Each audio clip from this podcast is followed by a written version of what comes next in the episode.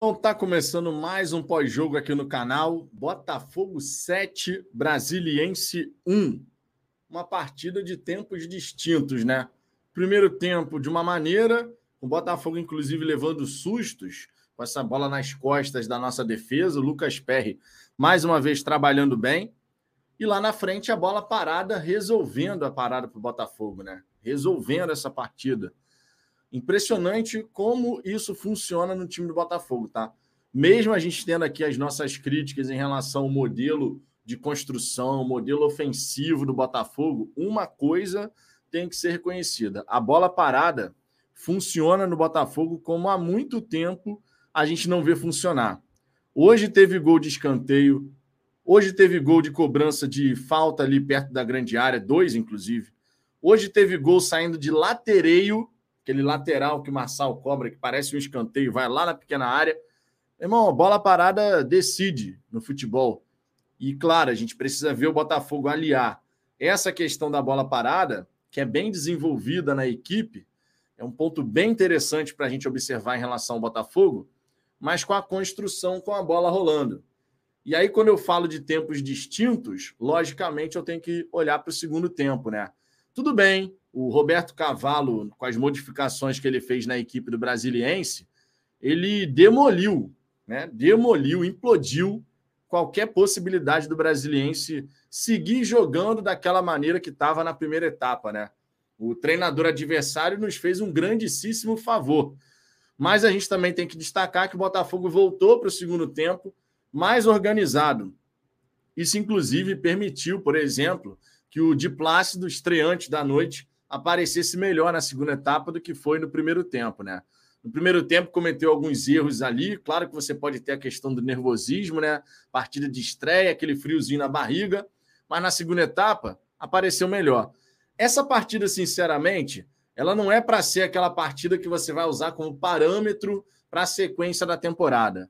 Né? O, adversário tem suas fragilidades, o brasiliense não está nem no G4 do candangão da massa, havia passado na primeira fase da Copa do Brasil diante da equipe do Atlético, que era favorito, mas acabou empatando, o Brasiliense levou a melhor.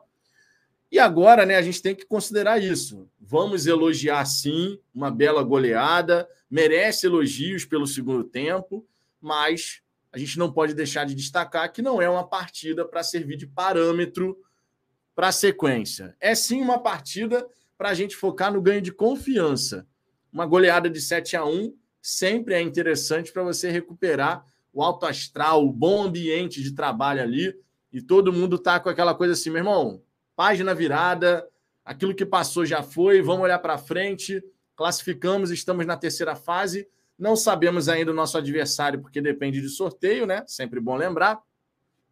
Mas agora a gente tem que dedicar a nossa atenção à Taça Rio. É o que restou do campeonato estadual para o Botafogo. A gente vai falar aqui, logicamente, sobre o que, aconteceu nessa partida. Eu tenho algumas opiniões aqui para dar em relação a desempenho individual, desempenho coletivo. Fiz uma introdução aqui breve nesse primeiro momento, mas a gente vai trocar uma ideia com a participação de vocês. Mande suas mensagens. Se você quiser ter prioridade de resposta, manda seu superchat, você dá essa moral aqui para o canal e, ao mesmo tempo, tem prioridade máxima para ter sua mensagem lida, vem para a tela. Se você for membro do canal, a gente também dá prioridade aqui de leitura no chat. E no mais, participem. Deixe o seu like, se inscreva no canal. Vitória, massacre do Botafogo, mais do que uma vitória, com sustos no primeiro tempo, especialmente é verdade, mas ainda assim a construção de um belíssimo placar. É, e a gente vai poder falar um pouquinho mais aqui sobre isso. O Renan Dias perguntando: cadê o Ricardo? O Ricardo ia participar dessa resenha, só que ele me mandou um áudio dizendo, e a voz dele tá bem, bem ruinzinha mesmo, né? Acabou de repente pegando um resfriado, alguma coisa assim. E a voz do Ricardo tá bem prejudicada. Então, para não forçar a voz, ele não vai voltar na resenha de hoje, mas de repente amanhã ou fim de semana, aí tem que ver como é que vai progredir essa questão da voz, né? Porque voz é uma coisa importantíssima. Se você fica sem voz, aí não tem jeito de se comunicar, pelo menos não assim, né? Verbalmente. Vou dar aquela passada inicial aqui na galera que já está chegando por aqui. Meu muito obrigado, tá? Meu muito obrigado a cada um de vocês que está presente, que vai participar dessa resenha. Vamos em frente, falar de Botafogo, né? Marcelo Barroso, fala, Vitão. Eduardo é o motor do time. Ele é o cara que aproxima dos pontas e do Tiquinho e realiza as dinâmicas que você pede. Lucas, Gabriel e Sá jogam muito afastados um dos outros. Cara, eu lembro que recentemente, Marcelo, eu havia dito aqui no, no Fala Fogão, quando eu estava fazendo a avaliação individual dos principais jogadores, bom jogador e tal, não, isso aqui é diferente. Eu lembro de eu ter falado que o Eduardo nesse time do Botafogo, ele é o diferente. E teve até alguém no chat que falou: pô, o Eduardo é diferente, tá de brincadeira. Pô, cara, o Eduardo é o diferente desse elenco. Não tem nem como questionar isso. Você vê que o cara entrou mesmo sem ritmo, mesmo meses e meses afastado do time do Botafogo. Você vê que o cara entrou, deu conta do recado e dá uma dinâmica assim diferente. Foi premiado com um gol. Achei muito legal, né? O Eduardo ter tido a chance de fazer esse gol. A cobrança de lateral do Marçal, latereio né? O Massal joga lá na grande área, o Adrielson disputa ela com o goleiro, com o zagueiro, sobra para Eduardo, que faz um belo gol. E, claro, né, se emociona, meses e meses afastado, tentando aí lutar. Tentando não, lutando para voltar, consegue voltar e joga uma quantidade de minutos muito interessante, tá? E aí, claro, a gente tem que elogiar. Quando merece elogio, a gente vai elogiar sempre. E a gente tem que elogiar a preparação física do Botafogo, né? O jogador que fica tanto tempo afastado e consegue jogar durante todo esse período que ele jogou e num bom nível, né? Isso é um ponto importante, num bom nível. A gente tem que elogiar não só o desempenho do atleta, mas também a comissão técnica através da figura do preparador físico que conseguiu dar essa condição de jogo para o Eduardo. Achei muito legal e importante enaltecer isso aqui. Matheus Castro, acabou o jogo, saí de casa, fui comprar uma cerveja. Dane-se! Esse horário aqui eu até poderia falar a palavra que o Matheus disse, não foi bem o dane, senão vocês podem imaginar. Vou me iludir por uma noite. A frase todo dia um 7 a 1 diferente nunca caiu tão bem. Fogo! tá justo, cara. Tá justo. Eu tava vendo o vídeo do Pedro Depp no A Voz da Torcida e ele disse: tem coisas a serem criticadas? Tem, é verdade. Mas pelo menos por um momento, ou pelo menos por essa noite, a gente pode chegar e enaltecer né, aquilo de positivo que aconteceu nessa partida. Repito, não é uma partida para servir de parâmetro. Pô, a partir de agora, então, o Botafogo joga o fino da bola. Não é assim que funciona. Mas a gente, claro, fica feliz pela classificação, com uma vitória contundente. Um 7 a 1 sempre dá aquela injeção de ânimo na galera, indiscutivelmente. E a gente espera que os jogadores, a comissão técnica, todo mundo dentro do Botafogo, possa, claro, tirar o máximo proveito desse momento de um resultado muito positivo, né? Se a gente estava com dor de cabeça, que agora o Botafogo possa entrar nos eixos e a gente progredir e evoluir. Guilherme Ferraz, fala Vitão, Dudu muda o patamar, hein? Riquelme Alvinegro. O Eduardo realmente muda o nível desse meio de campo do Botafogo. BFR, fala Vitão, se, se você fosse presidente brasileiro, por quanto venderia o Tobin? Ainda tá nessa? O Tobinha ficou de fora e você ainda está nessa. Rafael Carmo, esse jogo é bem peculiar, porque é um 7 a 1 onde cabe algumas críticas. Primeiro tempo muito esquisito do Botafogo. Nossa sorte é que o Brasiliense tem a pior bola parada defensiva do país. Cara, primeiro tempo é, do Botafogo, taticamente falando, foi pavoroso. Taticamente falando, foi pavoroso. O Botafogo tem uma bola parada muito forte, não é de agora. Desde o ano passado, a gente já fez vários esse tipo de cobrança de falta, essas faltas laterais que o Botafogo joga na área. Normalmente é o Cuesta que consegue desviar. Hoje foi o Danilo Barbosa, fez o gol. Também tivemos o gol do Cuesta depois, né, com a cobrança do Piazon no segundo tempo. Mas normalmente é o Cuesta que aparece ali para desviar essa bola, né? E a gente já tem essa bola parada há muito tempo de uma forma muito interessante. Lembra, por exemplo, aquele jogo contra o Fortaleza, cruzamento do Marçal, desvio, gol do Eduardo. É, diante, a, diante da equipe do Madureira, por exemplo, nesse campeonato estadual, a mesma coisa no Luso Brasileiro, cobrança de falta do Piazon, gol do, gol do Gabriel Pires. São várias as lembranças que a gente tem da bola parada, seja de escanteio, seja de uma cobrança de falta lateral, funcionando. A gente sabe que é um ponto importante, bola parada funcionar no futebol moderno. Você muitas vezes ganha partidas que pô, não estava saindo nada e você consegue ganhar com a bola parada, mas a gente carece, isso é bem evidente, a gente carece de ver um Botafogo que com a bola rolando, com a bola trabalhada, consegue furar o bloqueio do adversário. Ah, Vitor, mas no segundo tempo conseguiu. É, mas a equipe do Brasiliense estava entregue. Tinha espaço para caramba para jogar. Quando você tem muito espaço, é claro que se você tem mais qualidade técnica do, seu advers... do seu adversário, você vai conseguir se sobressair. Foi o que o Botafogo fez. Conseguiu caprichar na definição. Foram 11 chutes no alvo, 7 gols marcados. Então, assim, aproveitamento do Botafogo foi espetacular nessa partida, né? Botafoguense de Balneário Camboriú, nosso glorioso Ronaldo. Boa noite, Vitão. As chances gigantescas do Botafogo ser eliminado hoje foram por terra, quem sabe na terceira fase, né? Cara, eu vou sempre torcer para o Botafogo avançar em qualquer competição. Pode ser até competição de porrinha, cuspe em distância. A gente sempre vai torcer para o Botafogo. Eu entendo a galera que estava receosa, porque o que a gente apresentou diante da equipe do Sergipe foi uma parada surreal, e o que a gente veio apresentando desde então também. Então eu entendo o receio da galera, né? E Botafogo e Copa do Brasil não é uma competição que a coisa casa tão bem assim, né? Claro que a gente espera que a partir de agora as coisas possam ser diferentes, mas não, não podemos nos iludir com esse resultado. É só isso. É ficar feliz, sim. Foi uma baita de uma vitória. Muito bom ver o Botafogo fazendo um gol atrás do outro numa partida. Eu não lembro. Olha, a última goleada que eu vi desse jeito do Botafogo, nesse nível de, de número de gols assim, foi aquele 6 a 0 se não me falha a memória, em 2014, diante do Criciúma acho que foi o último jogo assim contra uma equipe de um pouco mais destaque assim. Talvez, eu posso estar esquecendo que eu sou horroroso. Eu não sou o Almanac Botafoguense, tem a memória né, absurda em relação a resultados do Botafogo. Mas eu estou tentando puxar pela memória aqui uma partida que a gente tenha feito seis ou mais gols. A partida que eu me lembro que eu estava no Maracanã era aquela contra o Criciúma, se não me engano, era a estreia do Campeonato Brasileiro. Ou, na verdade, primeira vitória do Botafogo em casa naquele Campeonato Brasileiro, alguma coisa assim, e a gente botou 6 a 0 para cima do Criciúma.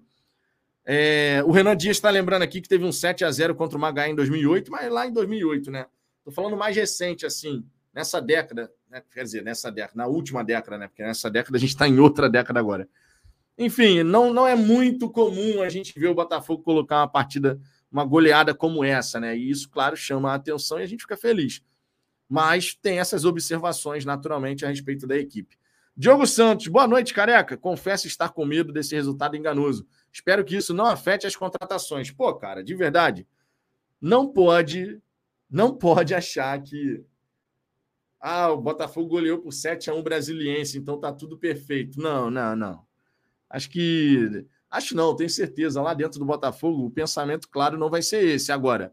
Isso significa dizer que vai ter contratação, vai chegar um, dois, três. Não sei, cara. A gente está numa corrida contra o tempo agora, né?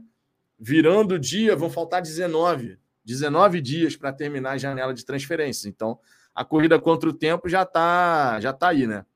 Bruno Araújo, passando para dizer que hoje vou dormir só um tiquinho feliz. Pô, cara, feliz pelo tiquinho. Senti o tiquinho meio cabisbaixo. Não sei vocês, né? Sentiu o Tiquinho meio cabisbaixo, ele não comemorou, por exemplo, o primeiro gol, ficou ali só olhando para o Gabriel Pires e tal. Não comemorou, né? Agora, estava chateado com alguma coisa? Não sei. Tomara que passe a comemorar os gols, porque o gol é o grande momento do futebol e, pô, tu não comemorar por alguma questão é brincadeira, né? Temos aqui a presença do nosso glorioso Mário Peixinho também. Além dele, o Wallace Correia. Ó, hoje vencemos bem. Parabéns mas o Botafogo não jogou bem, principalmente o Piazon. Hoje estava terrível. Pô, cara, o Piazon errou umas bolas ali. Até o domínio, cara. Deu a assistência, é verdade. É, o Castro utilizou o Piazon em vez do Luiz Henrique, por exemplo, né, colocando Carlos Alberto na direita e Luiz Henrique na esquerda. A explicação deve ser tática. Ah, o de Plácido fazendo essa estreia, então você tem uma dobra de marcação mais forte ali pelo lado direito. É a explicação que a gente pode imaginar. Agora, o Piazon, apesar da assistência com a bola parada, mas errou muita coisa boba, né? Domínio, passe, enfim.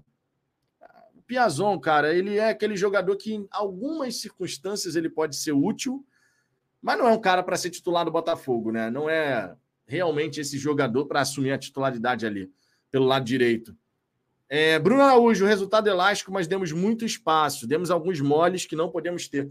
Cara, a verdade, a verdade é a seguinte: quando a gente olha o time do Botafogo no primeiro tempo, a quantidade de espaço que a gente deu, se fosse um time do outro lado mais qualificado, Se fosse um time do outro lado mais qualificado, a gente ia ter tomado uns dois, três gols, cara.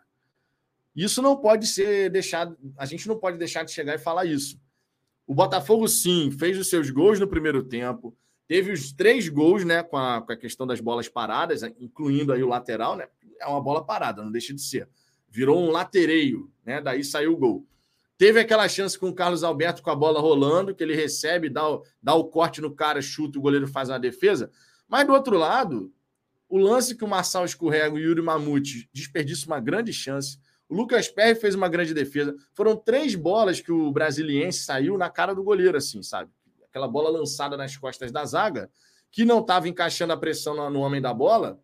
A pressão no homem da bola não estava acontecendo. O que que rolou? Meu irmão, sem pressão no homem da bola, as costas da zaga toda desprotegida.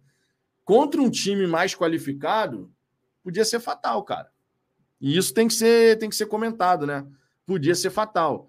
Ah, mas era contra o Brasiliense. Sim, mas a nossa preocupação vai muito além do Brasiliense, né? Quando a gente faz uma análise de uma partida, imagina isso acontecendo contra um time que tem um bom centroavante, que tem um definidor nato. É complicado, né? A gente vai passar um veneno aí. Eduardo Félix, essa partida consolidou que o PR é um grande goleiro. Literalmente, o Eduardo é o equilíbrio, o Tiquinho, mesmo triste, entre aspas, é artilheiro nato e que o Piazon tem um bom empresário. Espirituoso aqui o Eduardo Félix. Não, realmente, cara, o PR foi um achado do Botafogo. É, a gente tem que aplaudir, tá? Porque foi realmente um achado do Botafogo, o Lucas Perry. Ele estava no Náutico, lanterna da Série B. O Botafogo vai lá, ele era do São Paulo, o Botafogo consegue trazer o cara. O São Paulo simplesmente abriu mão. Abriu mão do Lucas Perry. Isso é surreal, cara. Porque o nível de apresentação que o Lucas Perry tem, tem tido é brincadeira. Ele errou duas vezes nessa partida. Numa saída de bola, ele forçou um pouco a mão. A bola corre demais, a gente perde a posse, daí gera uma oportunidade para o brasiliense. Mas, pô, cara, as, as defesas que o PR faz são simplesmente sensacionais, cara realmente é um goleiro assim que transmite segurança. Transmite segurança e foi um achado do Botafogo, né? O VIP Cara Oficina, nosso Brunão aqui. Boa noite, Vitão. Só valeu pelo resultado, mas continua com os mesmos problemas, zero organização. Não vejo o trabalho do técnico evoluir. Ganhamos, mas não convenceu ninguém. Vencemos um time de Série D. Tudo isso aqui que você falou tem que ser considerado, tem que ser comentado. Você não está errado na sua colocação. O Botafogo, por isso até que eu falei, vencemos, todos felizes pelo massacre que o Botafogo impôs diante da equipe do Brasiliense. Porém, não está tudo bem e esse jogo não serve de parâmetro para a sequência. Não serve de parâmetro para a sequência. O primeiro tempo do Botafogo, taticamente, não foi legal. Isso ficou bem evidente para todo mundo. As costas da zaga totalmente desprotegidas, porque não tinha pressão no homem da bola da forma mais adequada possível para impedir esses passes. E lá na frente, ainda bem, a bola parada do Botafogo funciona muito bem. Mas, ó, se no primeiro tempo tivesse terminado 3 a 3 não teria sido nenhum absurdo, tá? Porque o nosso sistema defensivo deu muitos espaços. Então, não teria sido nenhum absurdo. A, a grande verdade é essa. Deixa eu trazer aqui a mensagem do William Pires, 12 meses completados aqui como membro do canal. Piazon é muito ruim, muito a galera, meu irmão, o Piazão, o Piazão vai ter que cotar um dobrado aí para cair nas graças da galera. Acho que não vai acontecer, né? A De Oliver mandando superchat aqui. PR ou Sucuri, Vitão? Porra, cara, tá de brincadeira, né? Você, e ó, me admira tu ter gasto 2,20 para mandar uma mensagem dessa, cara. Pô, tá de brincadeira. Nós achamos um grande goleiro, cara. O, o Lucas Perry é, é, é sensacional. Obrigado pelo superchat, Ade. Tamo junto.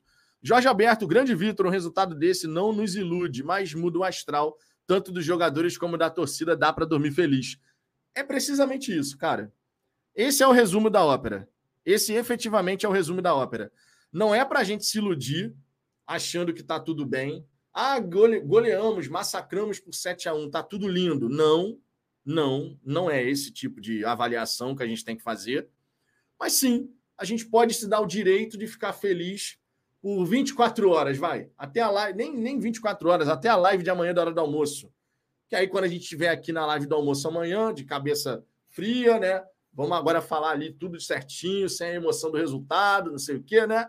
Que a gente sabe que acaba influenciando. Eu estou tentando, claro, como de costume, Coloquei essa live aqui para começar uma hora, uma hora e cinco, uma hora e dez depois do começo, da, do, depois do término da partida, justamente para a gente ter essa possibilidade de comentar, sem ficar, porra, 7x1, que coisa maravilhosa e tal, não sei o quê. Porque a gente sabe que não é bem assim. Acho que nenhum torcedor vai se iludir achando que esse jogo é parâmetro para Campeonato Brasileiro, por exemplo. Não é o caso.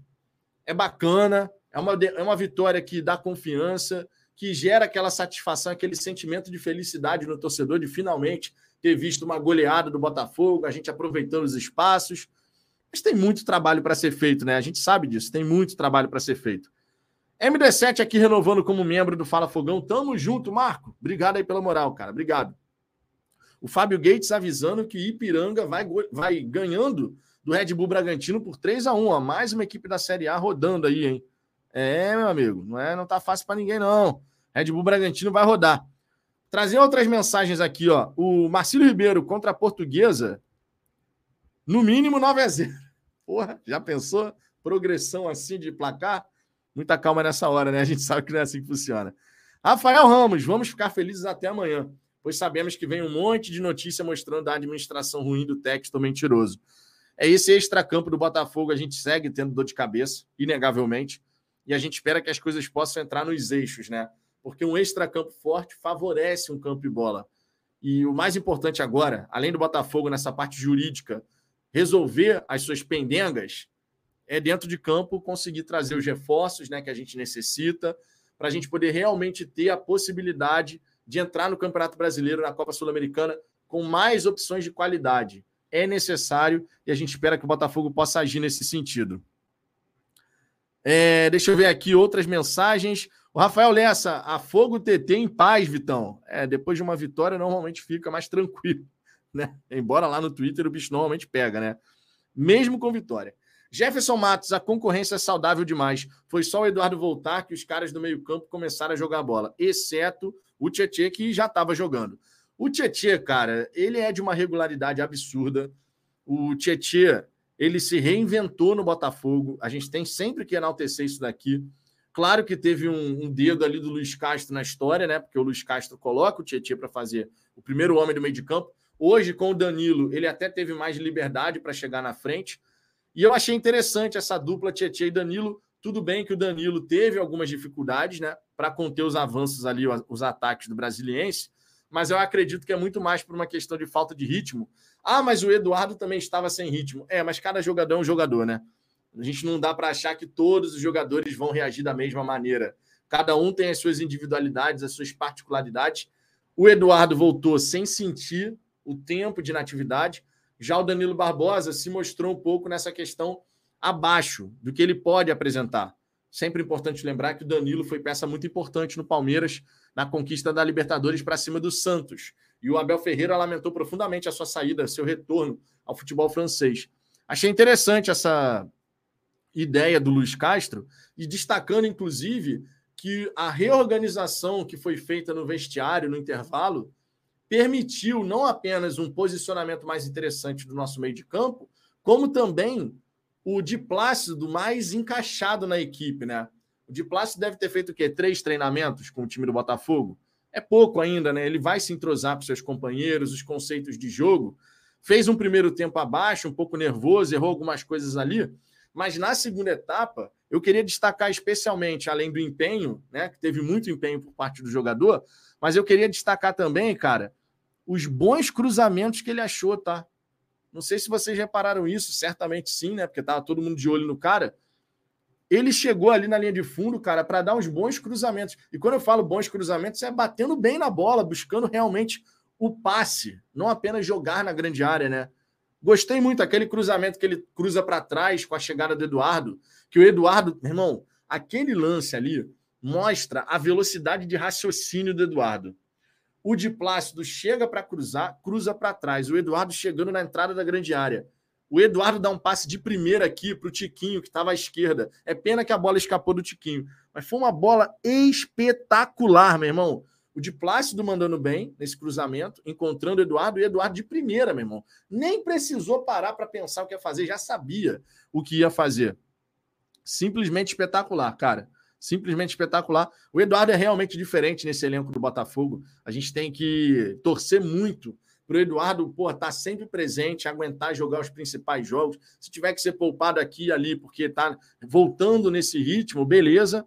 Mas pensando em sequência de temporada, pô, sequência de temporada, é, a gente tem que enaltecer aqui, né, que o Eduardo vai fazer uma baita diferença. Rodrigo Santos, nego chamando de Barrandegui no primeiro tempo. É, cara, eu vi dessa. O primeiro tempo dele realmente não foi bom. Ele até teve ali algumas participações, mas chamou mais a atenção negativamente do que positivamente. Agora, qualquer avaliação que se fizesse na primeira etapa, nos primeiros 45 minutos, seria uma avaliação muito rasa, porque o cara tá chegando, irmão. É o primeiro momento dele com a camisa do Botafogo, ele pode ter o nervosismo. Primeira vez dele jogando num time que tem o peso do Botafogo, né? Ele jogou no All Boys, jogou no Atlético Tucumã, jogou no Lanús da Argentina. Nunca tinha saído do futebol argentino, agora está no Brasil. Então tem toda uma questão de adaptação.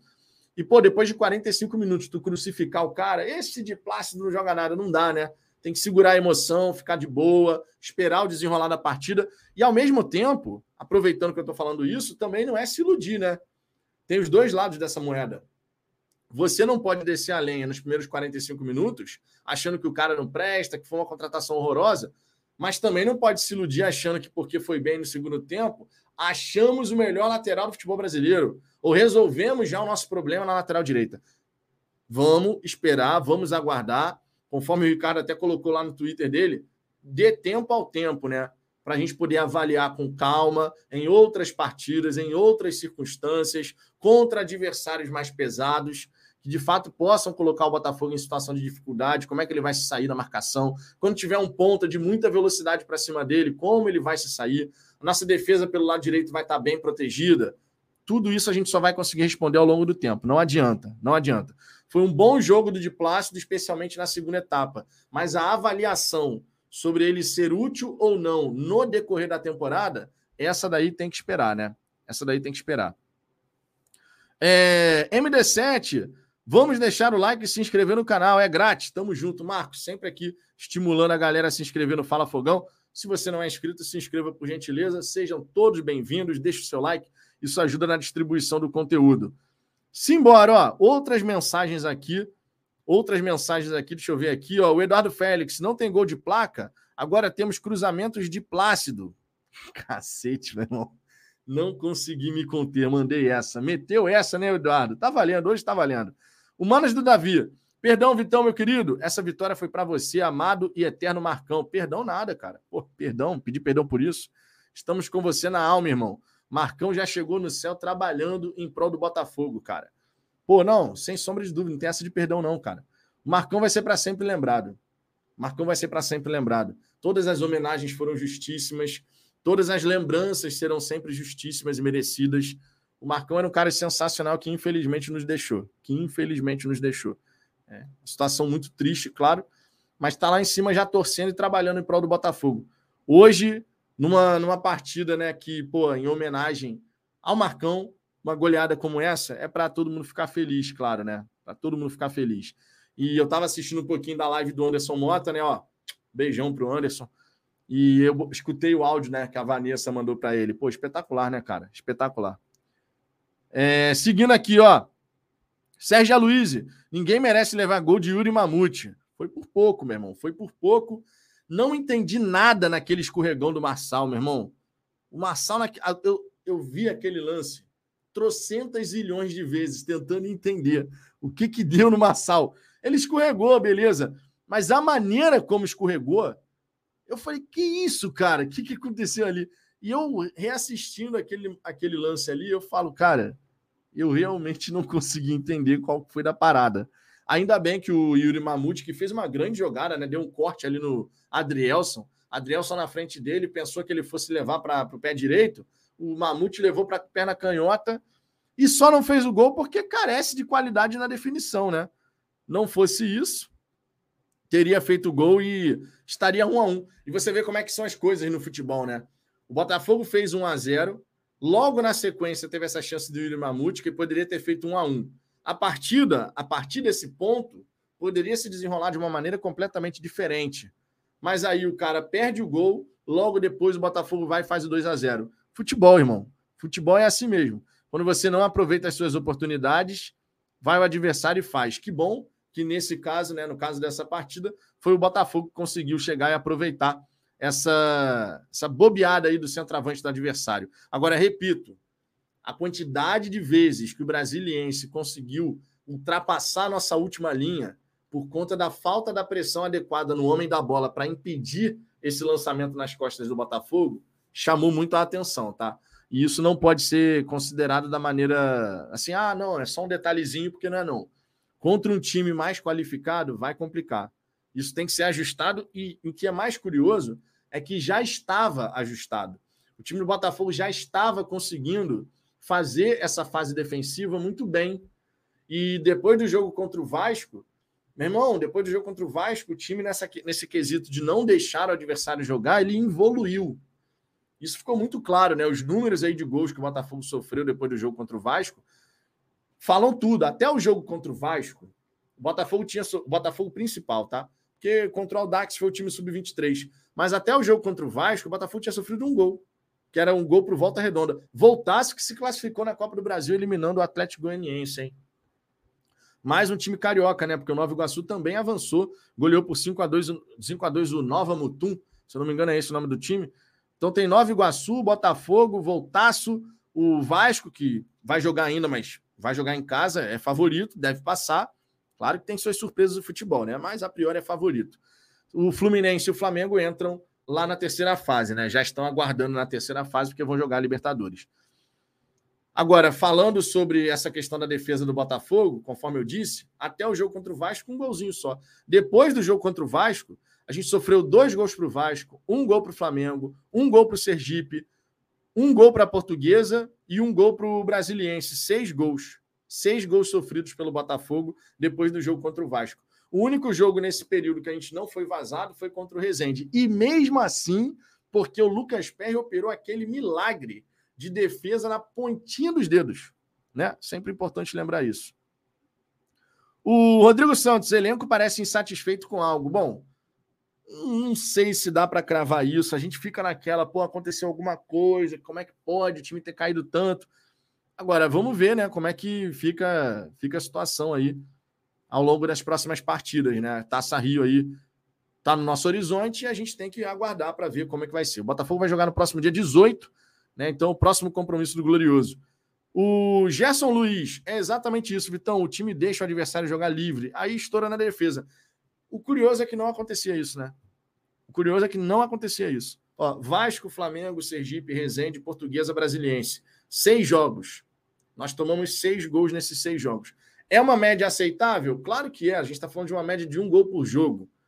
Um gol por jogo. É uma média aceitável. Pode ser melhor? Obviamente, mas é uma média aceitável. Só que a média era muito melhor. A média era de, sei lá, 0,33, cara.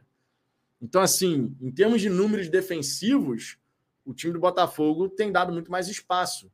E isso, obviamente, tem sido prejudicial para a equipe, né? A gente tem que resolver essa situação. Eduardo Félix, se o Brasiliense tivesse um atacante mais qualificado, ao invés de Mamute, uma Pantera, tínhamos levado mais gols no primeiro tempo. Foi o que eu falei, cara. O primeiro tempo, de verdade, se tivesse terminado 3 a 3 não teria sido nenhum absurdo. Não teria sido nenhum absurdo. Teve a chance do Mamute, Teve a defesa cara a cara com o PR. Teve aquelas duas outras escapadas que o cara chega na cara do goleiro, mas acaba não finalizando bem, né? Finaliza para fora.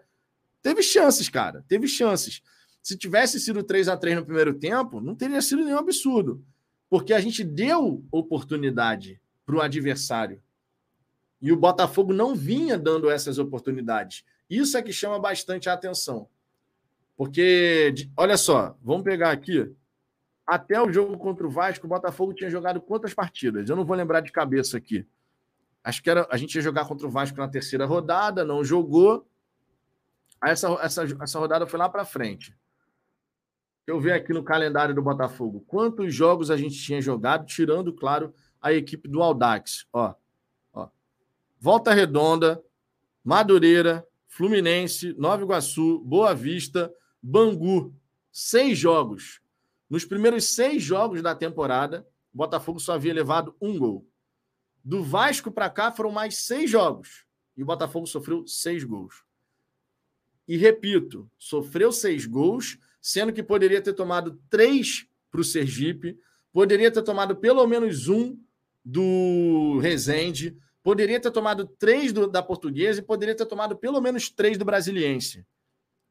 Isso chama bastante a atenção. Isso chama bastante a atenção. É algo que realmente tem que ser corrigido, porque se a gente se a gente não tivesse o PR vivendo o momento que ele está vivendo, provavelmente a gente teria tomado mais gol para o Sergipe, mais gol para o Rezende, mais gol para a Portuguesa e também hoje contra o Brasiliense. Provavelmente. Agora, que bom que a gente tem o PR, lógico, né? Mas a gente precisa voltar a ser aquele time que defensivamente não deixava o adversário jogar. Porque era isso que o Botafogo vinha fazendo no começo da temporada, né? O Wallace Correia, primeiro tempo do Di Plácido foi pior que o Daniel Borges e o Rafael, mas o segundo tempo foi melhor que os dois juntos. Isso se explica pelo equilíbrio defensivo que o Botafogo adquiriu para a segunda etapa. É claro que você tem que considerar que o Roberto Cavalo, o Roberto Cavalo ele demoliu, ele implodiu o time do Brasiliense, né? Essa é a prova de que um treinador pode arrebentar com um time, porque honestamente, se o Roberto Cavalo tivesse voltado para o segundo tempo mantendo a mesma ideia que o Brasiliense praticou na primeira etapa, o jogo provavelmente não teria descambado para um 7 a 1 Provavelmente. Porque o Brasiliense fez um bom primeiro tempo, o Brasiliense deu trabalho, o Brasiliense fez o que o Botafogo deveria ter feito, apesar de ter aberto, ou mesmo que tenha aberto, 2 a 0 cedo. O Botafogo abre 2 a 0 e deixa o Brasiliense ficar com a bola. E isso, inclusive, vai numa direção contrária ao que é a ideia de Botafogo Way, né? Fizemos 2 a 0 mantém a posse de bola, irmão. Fizemos 2 a 0 continua com a posse da bola, continua trabalhando essa bola, porque se a bola está com você, o adversário não pode fazer nada. Se, o, se a bola está contigo, o adversário não faz nada. Agora, se você deixa o adversário ter a bola, se você deixa o adversário construir jogadas, eventualmente você pode ter a tal bola vadia, que é aquela famosa bola, né? Que pô, toda hora aparece no futebol. Um desviozinho, 2 a 1 um no placar. Poderia ter complicado, ainda bem o Botafogo fez o terceiro logo no primeiro tempo. Mas imagina, fica 2 a 1 um, aí o jogo vai se desenrolando e nada mais acontece. O Brasiliense tendo chance, o Botafogo também tendo alguma chance, mas o gol não sai. Futebol é assim, cara. Futebol a gente sabe que funciona dessa maneira, então é para chamar a atenção, né? Gil Moreira, Vitão, manda um abraço para o grupo, Botafogo News. Um grande abraço para a galera do Botafogo News. Tamo junto. Toguro, a formação ideal do meio-campo é essa: Danilo, Tietchan Eduardo. Vai sobrar para o Lucas Fernandes. Hoje, a opção do Castro por colocar o Lucas Fernandes no banco de reservas, na minha opinião, era bem claro o motivo, né? Eu não esperava que o Eduardo fosse começar jogando, mas a partir do momento que ele decide colocar o Eduardo e deixar o Lucas Fernandes no banco, é justamente para que você possa ter uma peça, quando o Eduardo sair, uma peça que faça função semelhante. É claro que a gente gostaria de ver, por exemplo, os dois jogando juntos, mas agora você tem essa situação aí. O Danilo Barbosa tentando ganhar uma, um espaço.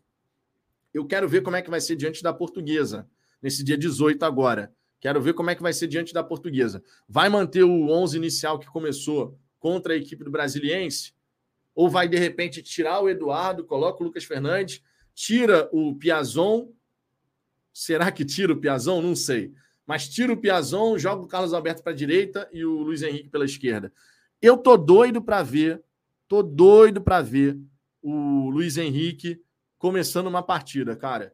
Entrou hoje no jogo, fez algumas boas jogadas, deu assistência para o Tiquinho, uma bela jogada pela ponta esquerda. Tô doido para ver ele ter essa chance de mostrar futebol, cara, logo de saída. Renato Batista, Vitão, qual o pix do Fala Fogão? falafogão.gmail.com. Eu sempre esqueço, cara, de colocar aqui eu até tenho aqui a, a, informação, mas eu sempre esqueço. Ó, tá aí, ó. Participe da live, colabore com o canal via Superchat ou Pix, falafogão.gmail.com. Vou deixar essa mensagem rodando aí, tá? Mas eu sempre esqueço dessa, dessa mensagem. Deixa eu trazer meu bonequinho para trás, aqui, ó, o símbolo, símbolo do Botafogo ficar aparecendo. Abel Júnior, Eduardo é mais versátil, Danilo segura melhor a defesa. São características distintas, mas que podem se complementar, né? Isso é um ponto legal. E, de repente, cara, essa formação no meio de campo a gente ainda não tinha testado, né? A gente já testou de tudo. Tinha testado o Patrick de Paula, Lucas Fernandes e o Marlon Freitas, tinha testado Tietê, Marlon Freitas, Lucas Fernandes, é, Tietê, Lucas Fernandes, Gabriel Pires, Tietê, Marlon Freitas, Gabriel Pires, ou então Tietê, PK e Gabriel Pires. A gente já tinha testado de tudo, mas Danilo Barbosa, Tietê e Eduardo é a primeira vez, claro, o Eduardo estava machucado e tal. Poderia ter sido Danilo Barbosa, Tietê e Lucas Fernandes. Essa formação não tinha aparecido ainda. Tietê e Danilo, Danilo Barbosa jogando juntos. Essa formação ainda não tinha aparecido. Hugo Pinheiro, gosto muito do Lucas Fernandes. O cara é muito dinâmico, muito dinâmico. E, cara, eu acredito e imagino que vocês vão concordar com essa fala. Eu acredito que para o Botafogo ter uma temporada diferente, Lucas Fernandes e Eduardo tem que estar plenamente bem fisicamente. Tem que estar realmente muito bem fisicamente. Se esses dois estiverem bem fisicamente e entregarem o futebol que eles têm capacidade, capacidade para apresentar, a temporada do Botafogo vai ser muito diferente. Então a gente precisa que Eduardo e Lucas Fernandes façam uma boa temporada, estejam bem fisicamente, consigam fazer tudo o que precisa ser feito porque isso vai elevar muito o nível de jogo do Botafogo. Muito, de verdade. Vitor Silveira, achei que ia ser no sufoco hoje. O primeiro tempo, cara, só não foi um sufoco no primeiro tempo porque os gols do Brasiliense não, não saíram, né? Eles não foram eficientes, diferente do Botafogo. O Brasiliense terminou essa partida com mais posse de bola do que o Botafogo, 56% contra 44%, e além disso, com mais finalizações, foram 19 finalizações do Brasiliense, só que eles acertaram, se não me falha a memória, seis no alvo, enquanto o Botafogo teve 14 finalizações e 11 foram no alvo. Dessas 11, 7 se transformaram em gols. E repito, né? A bola parada do Botafogo funciona muito bem. A bola parada do Botafogo é o ponto mais interessante que a gente tem para enaltecer desse trabalho do Luiz Castro. E olha que tem várias coisas que precisam melhorar. Mas a bola parada realmente já dá, já entrega um resultado bem interessante, tá? E isso é um mérito, claro, do trabalho da comissão técnica e dos jogadores. JR, Vitão, opina aí. Acho que agora Castro fica até o final do ano. Textor e Mazuco vão, não, é, vão usar esse 7 1 como muleta para mantê-lo. Ferrou. JR, cara, o Castro já seguiria independente de qualquer coisa. É muito difícil imaginar. De verdade, no meu ponto de vista, é muito difícil imaginar que o Textor mandaria o Castro embora. Muito difícil. E tem outra. Não é o 7 a 1 que vai ser usado como muleta, como justificativa. Vamos curtir o 7 a 1 Foi uma bela partida, uma bela goleada. Agora, o Castro continua tendo que apresentar mais. E isso, claro, está bem evidente, cara, para todo mundo. Você olha o primeiro tempo, foi uma coisa. O segundo tempo, a gente tem o mérito do Botafogo na organização? Claro que tem. Mas eu não, eu não posso jamais desconsiderar que o Roberto Carvalho destruiu o próprio time com as alterações que ele fez na equipe do Brasiliense. Isso pesa também. Não quero tirar o mérito do Botafogo pela goleada construída, tá? Não me entenda mal. Botafogo aproveitou as oportunidades, Botafogo foi eficiente, Botafogo fez o que tinha que fazer. Mas do outro lado, escolhas equivocadas do treinador adversário facilitaram o nosso trabalho, facilitaram a nossa vida. Claro, nos, nos sobrou competência para guardar a bola dentro da meta adversária, né? E gols com bola rolando, né? Saindo. Isso é um ponto também bem legal de destacar. Temos aqui a mensagem prêmio do Juliano, 11 meses completados como membro aqui do Fala Fogão. No segundo tempo, o técnico do Brasiliense fez um match e mexeu no time, apostou no 7 a 1 Daniel Coutinho, brasiliense, não é baba. Eliminaram o Atlético, que é a sensação do Campeonato Mineiro. O brasiliense não jogou mal hoje. O Botafogo foi muito efetivo. No primeiro tempo, o jogo foi parelho, em que pese o placar. Terminou 3 a 1 no primeiro tempo, mas isso porque o Botafogo na bola parada, ela, pô, meu irmão, a bola parada do Botafogo funcionou maravilhosamente. E é inegável. Inegável. A bola parada do Botafogo foi espetacular. O latereio e os dois escante... o escanteio e a bola parada, falta cobrada. No segundo tempo, mais um gol de bola parada. Então a bola parada do Botafogo claramente é uma arma entre tantas coisas que a gente tem para criticar em relação ao trabalho do Castro, bola parada não é uma delas. A gente pode falar aqui que o Botafogo não consegue fazer gol de cobrança de falta direta, mas isso não é culpa do Castro. São os jogadores que na hora do treinamento acertam tudo, mas na hora da partida não acertaram. E a gente espera que passem a acertar, porque é mais uma arma importante.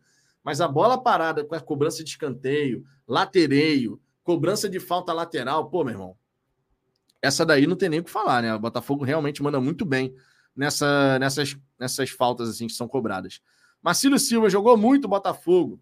O Botafogo, no, no segundo tempo, aproveitou todos os espaços possíveis que foram deixados, né? Todos os espaços possíveis. É, deixa eu ver aqui. O Eduardo Duarte. O Castro ama o Piazon. Eduardo, eu vou ler sua mensagem, mas na sequência eu vou te dar um banzinho educativo, tá? Porque ficou copiando e colando a mesma mensagem aqui. O Castro ama o Piazon. Me fala uma coisa que ele ajuda no time, pois eu não consigo ver e não estou criticando. Vamos, Botafogo, ó.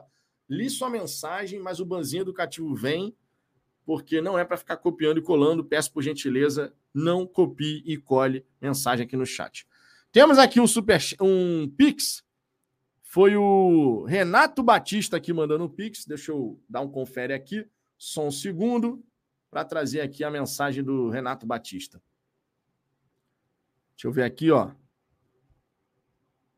Vitor, achei muito legal hoje que a nossa torcida, logo após terminar, tomarmos um gol, começou a cantar e a apoiar o time. Logo o time fez o gol também. Cara, a torcida do Botafogo, ela apoia pra caramba. Ninguém pode negar isso. É uma torcida que abraça o time. É torcida... Eu tenho as minhas críticas em relação à presença, tá? Sempre vou ter. Enquanto for necessário, eu. E vocês sabem disso, é a minha opinião aqui do canal. E é assim que, que a gente entende e enxerga essa situação. Mas a torcida do Botafogo, quando tá afim de jogar junto com o time, pô, meu irmão, é a parada imbatível, cara. De verdade. Quando a torcida do Botafogo decide jogar com o time, o time se fortalece. E por isso eu falo tanto da nossa presença no estádio, porque dá para perceber. E eu vou, eu vou falar um jogo aqui que quem foi no estádio vai saber exatamente o que eu estou falando. Botafogo e São Paulo, estádio Newton Santos. Botafogo e São Paulo, estádio Newton Santos, Campeonato Brasileiro de 2022. Pouco mais de 18 mil presentes. Pouco mais de 18 mil presentes, o estádio nem estava lotado. Meu irmão, o que a torcida do Botafogo jogou junto do time naquela partida. E a gente vinha daquela sequência horrorosa, vocês lembram, né? A gente vinha numa sequência de quatro derrotas seguidas, uma pressão absurda. Absurda. Os mais de 18 mil botafoguenses que foram ao estádio Newton Santos carregaram o time naquele jogo, meu irmão. E foi uma parada, pô, sensacional. Sensacional. Quem estava no estádio Newton Santos aquele dia vai saber exatamente o que eu estou falando. Foi uma energia completamente diferente. Foi uma energia, inclusive, superior a outros jogos em que tinha mais gente no estádio. É só para você ter uma ideia.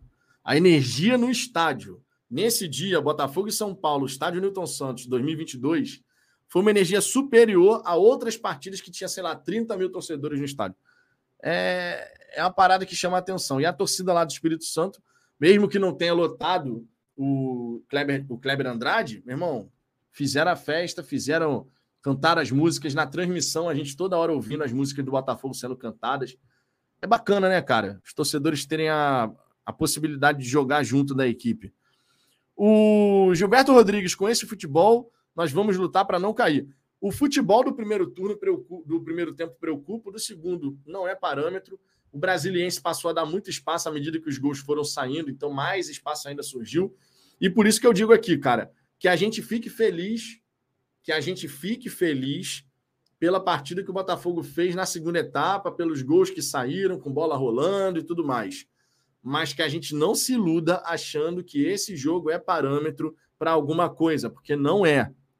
Esse jogo não é parâmetro para nada. Ficamos felizes pela classificação, pela goleada, mas é isso. Acaba aqui. Não dá para fazer nenhuma análise aprofundada pautado nessa partida. Eu não posso chegar aqui, sei lá, três daqui a três meses, durante o Campeonato Brasileiro, e falar assim: vocês lembram daquele jogo contra o Brasiliense? Pô, meu irmão, um time que faz aquilo não pode chegar e jogar o que jogou agora nessa partida do Brasileiro. Não dá, né? Não dá. São duas coisas completamente distintas. Orlando Cavalcante, o placar aí foi totalmente enganoso. O time é fraco da mesma forma como sempre. Os caras ficaram mais cinco vezes na cara do gol do Botafogo. O time dos caras tocam direitinho, mas é frágil. O que me chamou a atenção no primeiro tempo, Orlando, é que o Botafogo, mesmo abrindo o placar cedo, 2 a 0 e tal, o Botafogo deveria ter buscado, deveria ter buscado manter a posse da bola, deveria ter buscado jogar para colocar o adversário para correr atrás. Só que o Botafogo optou, foi uma escolha do Botafogo. O Botafogo optou deixar o brasiliense com a bola. O Botafogo optou. Isso vai numa linha diferente daquilo que a gente poderia esperar na construção de uma identidade de jogo. Quando você está construindo uma identidade de jogo, o que, que você pode esperar? Meu irmão, eu fiz aqui é, 2 a 0 mal começou a partida, vamos embora. Vou manter a posse de bola e vou continuar jogando, não é? Mas parece que o Botafogo de Luiz Castro agora ele faz essa adaptação. Fiz 2 a 0 tem um regulamento. Vou deixar o adversário sair, vou explorar isso. É uma estratégia. Claro que é uma estratégia. E funcionou. Mas, ao mesmo tempo, funcionou porque faltou qualidade de definição do outro lado. Isso tem que ser observado, né? Eu estou chamando atenção para esse aspecto, porque, de verdade, cara, não dá para a gente se iludir com essa partida pensando em brasileiro, sul-americana e na sequência da própria Copa do Brasil. Não dá. Isso é um ponto extremamente fundamental. Agora aqui, ó, queria trazer para vocês, aproveitando que a gente está falando da classificação do Botafogo na Copa do Brasil, queria aproveitar e trazer aqui outras equipes do futebol brasileiro que se classificaram, tá? Na noite de hoje. Tivemos já, já mostrei aqui na resenha da hora do almoço equipes que se classificaram e a gente tem algumas surpresas, cara. Ó, o Ituano, por exemplo, o Ituano eliminou nos pênaltis a equipe do Ceará. Ituano que eliminou também a equipe do Corinthians. Sempre importante lembrar, foi o Ituano que conseguiu eliminar o Corinthians no Campeonato Paulista. O Atlético Goianiense perdeu para o Volta Redonda nos pênaltis. Voltaço avançando para a terceira fase. Águia de Marabá eliminando o Goiás. Mais uma equipe aí da Série A que, ó, rodando. Águia de Marabá, 7 a 6 nos, 7 a 6 nos pênaltis. O CRB eliminou o Operário por 5 a 0 os cinco gols no primeiro tempo. O Botafogo fez 7 a 1 O Ipiranga eliminou o Red Bull Bragantino por 3 a 1 Outra equipe de Série A que está rodando. CSA e Brusque vão se enfrentar amanhã, assim como Grêmio e Ferroviário, Vasco da Gama e ABC. Deixa eu ver aqui outras equipes que rodaram já nessa, nessa equipes assim de Série A, né? O Cuiabá rodou na primeira rodada, tomou 4 a 3 para o São Raimundo. O, deixa eu ver aqui outras equipes. Santos avançou, Vasco avançou. Deixa eu ver aqui. É, o Vitória caiu, mas Vitória caiu na Copa do Brasil, ainda mais do jeito que está jogando. O time do Vitória é um arremedo de time perto do que já foi um dia o Vitória.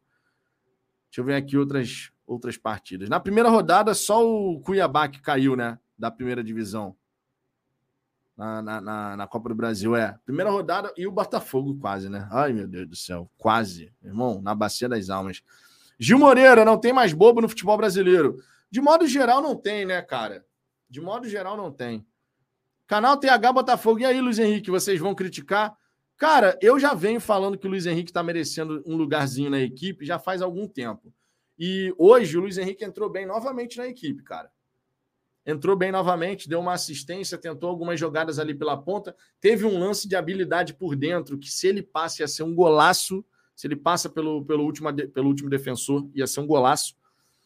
Eu, eu gostei da entrada do Luiz Henrique na, na equipe, cara, e eu tava imaginando que ele pudesse jogar, inclusive, de saída, né?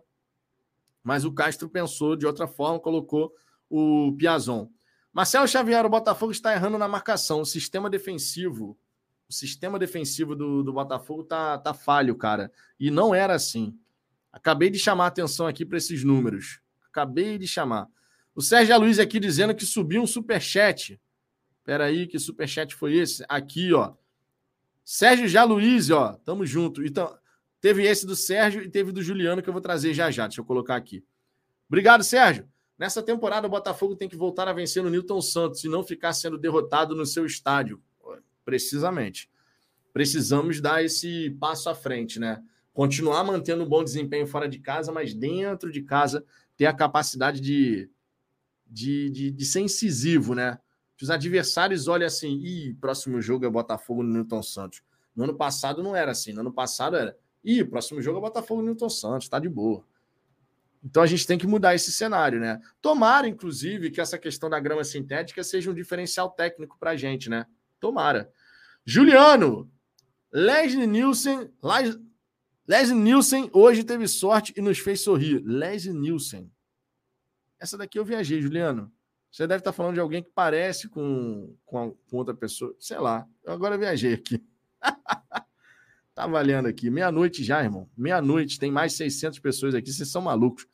Fábio Gate, Vitor, Piazon acaba contrato em junho.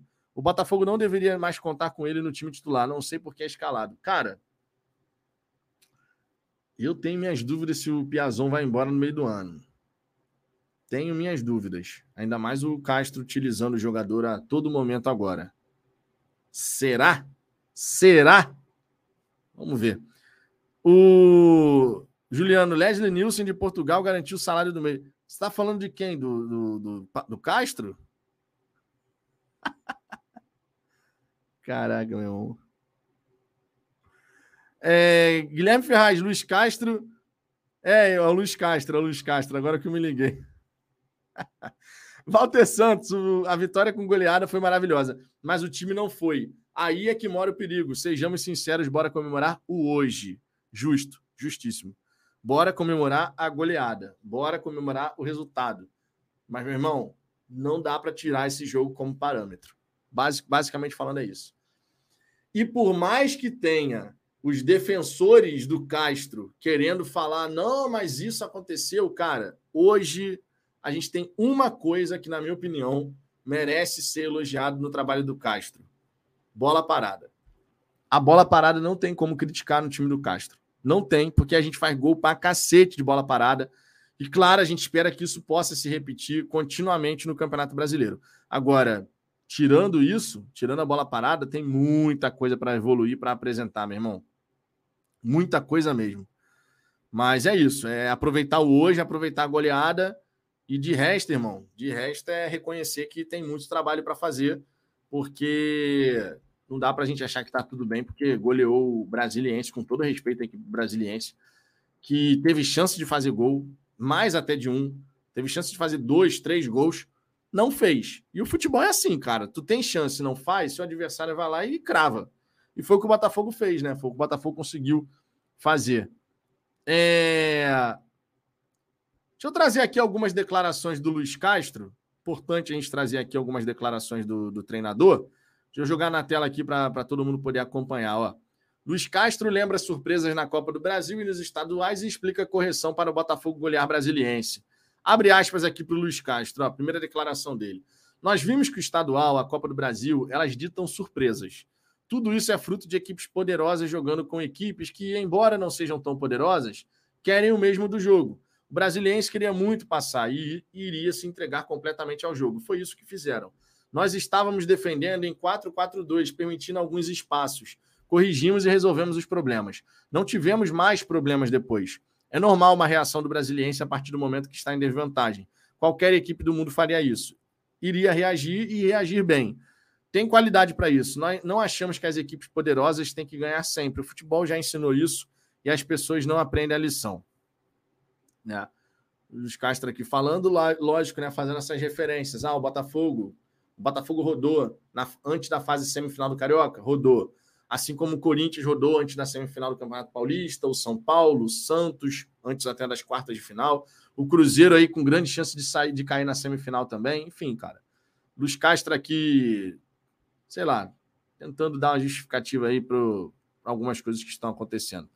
Outra questão aqui que o Castro falou, né? Ele destacou a eficiência do Botafogo nas bolas paradas. Vamos lá, ó. As dinâmicas de bola parada têm sido bem evidentes. Se olharmos para o ano passado, chegamos rapidamente à conclusão de, de, de que 50% das nossas finalizações foram em lances de bola parada.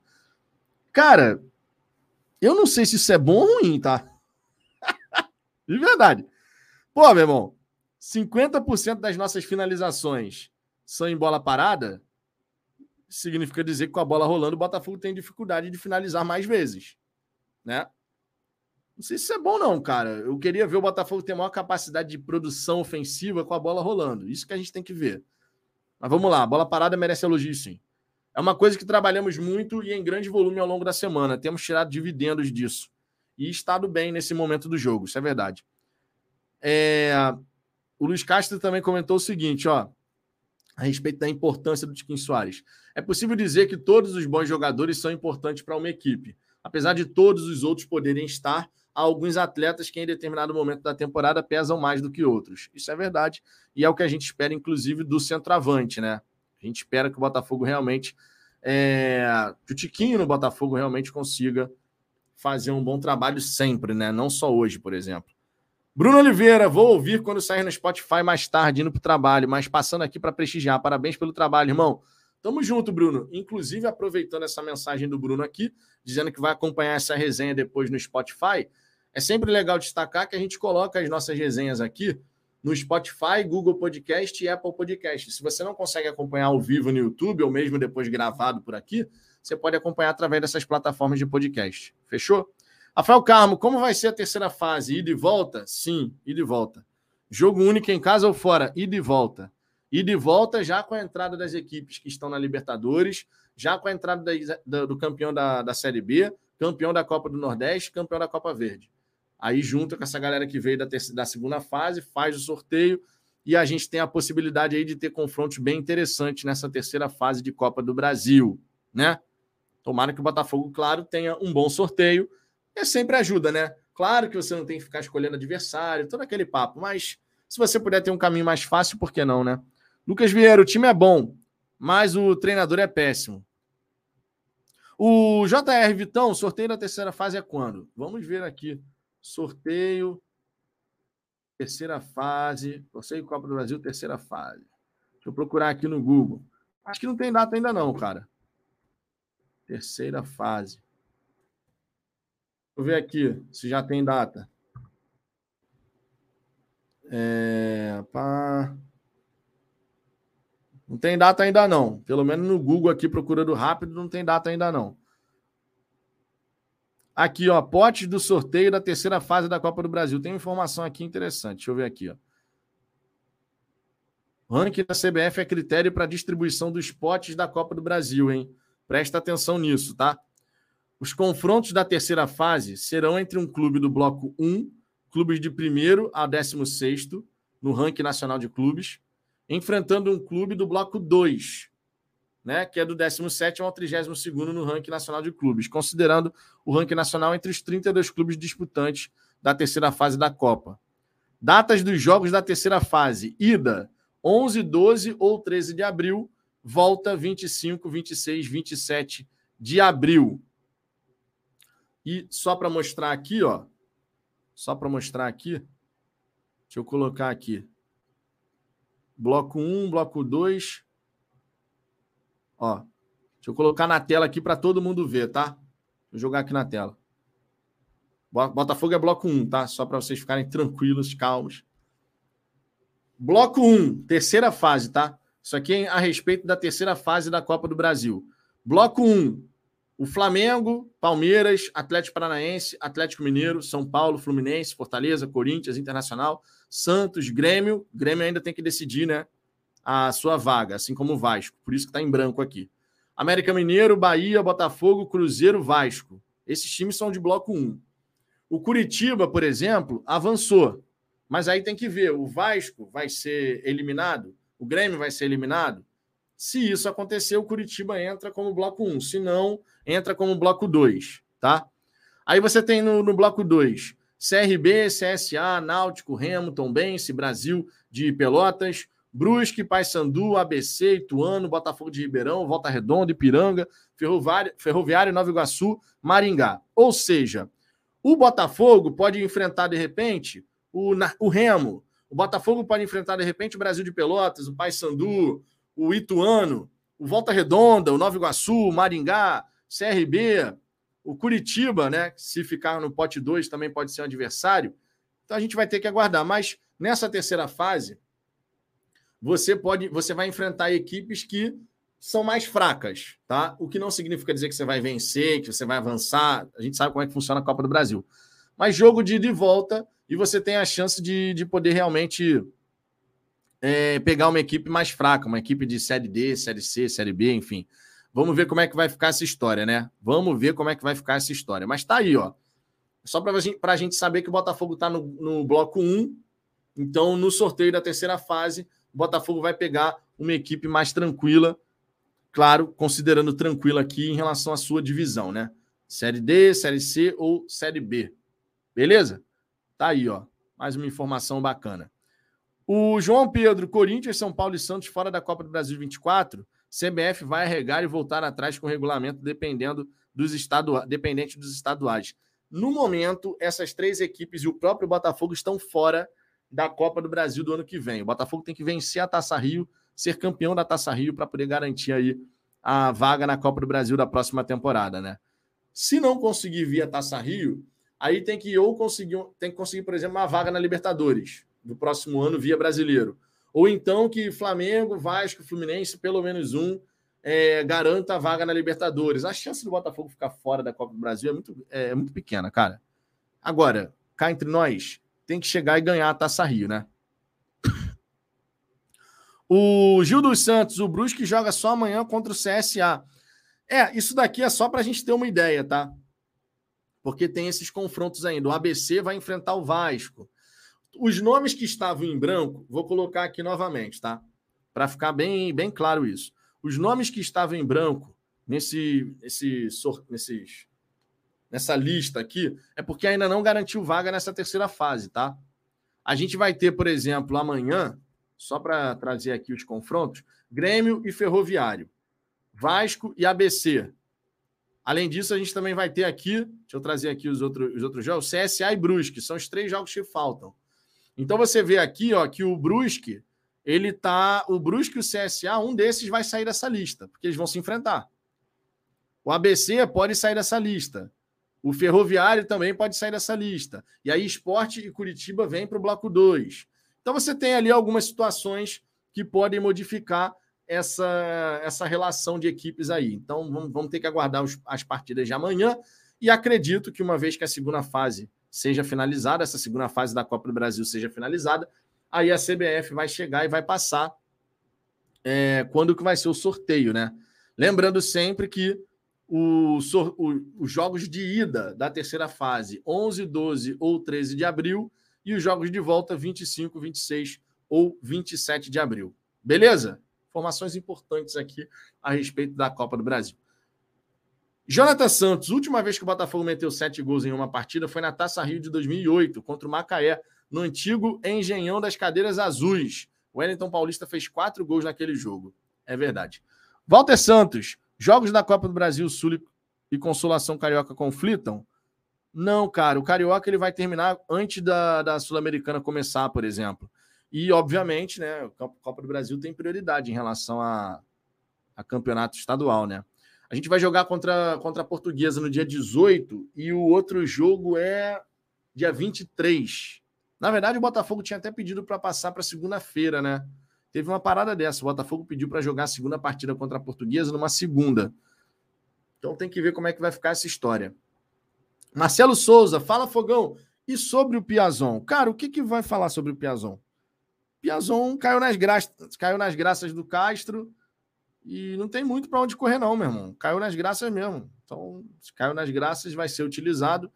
Eu tô achando que ele vai acabar sendo aproveitado para a sequência da temporada. Vamos ver, né? Vamos ver. É, deixa eu ver aqui outras mensagens. O João já mudou para segunda às 20 horas, então tá aí, ó. Já mudou. Eu não tinha visto essa notícia ainda. José Ricardo, obrigado. Obrigado, João. Tamo junto. Segundo jogo é na segunda à noite. A Ferri já alterou. Show. Valeu pela informação, João. Tamo junto. Obrigado. É, Abel Júnior, para mim, era em maio, porém ótimo que o Botafogo está no primeiro. O único que pode ser bloco 2 sinistro é o Curitiba. É, o Curitiba é freguesaço do Botafogo, né? O retrospecto fica a nosso favor. Agora, Copa do Brasil, meu irmão, pode acontecer de tudo e a gente jamais pode desconsiderar isso, né? Copa do Brasil pode acontecer de tudo. Professor Daniel Coutinho, a terceira fase normalmente acontece entre as primeiras rodadas do brasileiro. Cara, o brasileiro, ele está previsto para começar no dia 14. Dia 14? 14 ou 15 de abril. É, então, assim, é, a primeira partida vai começar vai, da Copa do Brasil vai ser antes da estreia do brasileiro. Mas a segunda partida já é com o brasileiro tendo, tendo sido iniciado. Então, é maratona de jogos, cara. E vamos combinar. Eu quero é mais que o Botafogo tenha maratona de jogos mesmo. É sinal de que o Botafogo está avançando nas competições, está conseguindo fazer um bom trabalho. E isso é importante. Marcelo Xavier, o que vocês acharam do de Plácido hoje? Cara, o primeiro tempo foi fraco, o segundo tempo melhorou. Melhorou também muito por conta da própria organização melhor apresentada pela equipe na segunda etapa. Agora, os elogios ao de Plácido em relação ao segundo tempo param aqui, porque não dá para a gente aprofundar depois de uma partida. Seria completamente sem propósito a gente cravar. Esse cara vai resolver nossa lateral direita. Não dá para eu cravar isso por conta do nível do adversário, a fragilidade do adversário. Parece que pode ser útil. Acho que é a melhor coisa que a gente pode falar nesse momento. Me parece que pode ser um cara útil nesse elenco do Botafogo para essa temporada. André, Vitão, a Luna já está melhor? Saudações alvinegras. Cada vez melhor, André. Cada vez melhor. Acredito que mais tardar sábado já está 100%. Vai passar aí esse quadro de virose que ela teve. Está tomando a medicação e está progredindo. Ainda de vez em quando fica meio amoadinha, mas hoje à noite, por exemplo, que normalmente era um período crítico, já estava super agitada, sorridente. Pô, e cada sorrisinho maravilhoso, que é brincadeira, irmão. Brincadeira. Botafoguense de Balneário Camboriú. Curitiba se classificou ontem nos pênaltis contra o Criciúma e fez o gol de empate no final. Foi, não. O Curitiba quase, quase, quase rodou, meu irmão. Quase. Foi nos pênaltis. É... Foi nos pênaltis. Foi nos pênaltis contra o Criciúma. É, eu mostrei hoje na hora do almoço. Deixa eu ver aqui. O André, pelo menos sabe cruzar. Esse foi um aspecto aqui que me chamou bastante atenção também no, no de Plácido. Quando ele chegou ali na linha de fundo para cruzar, ele descolou os cruzamentos bem interessantes, cara.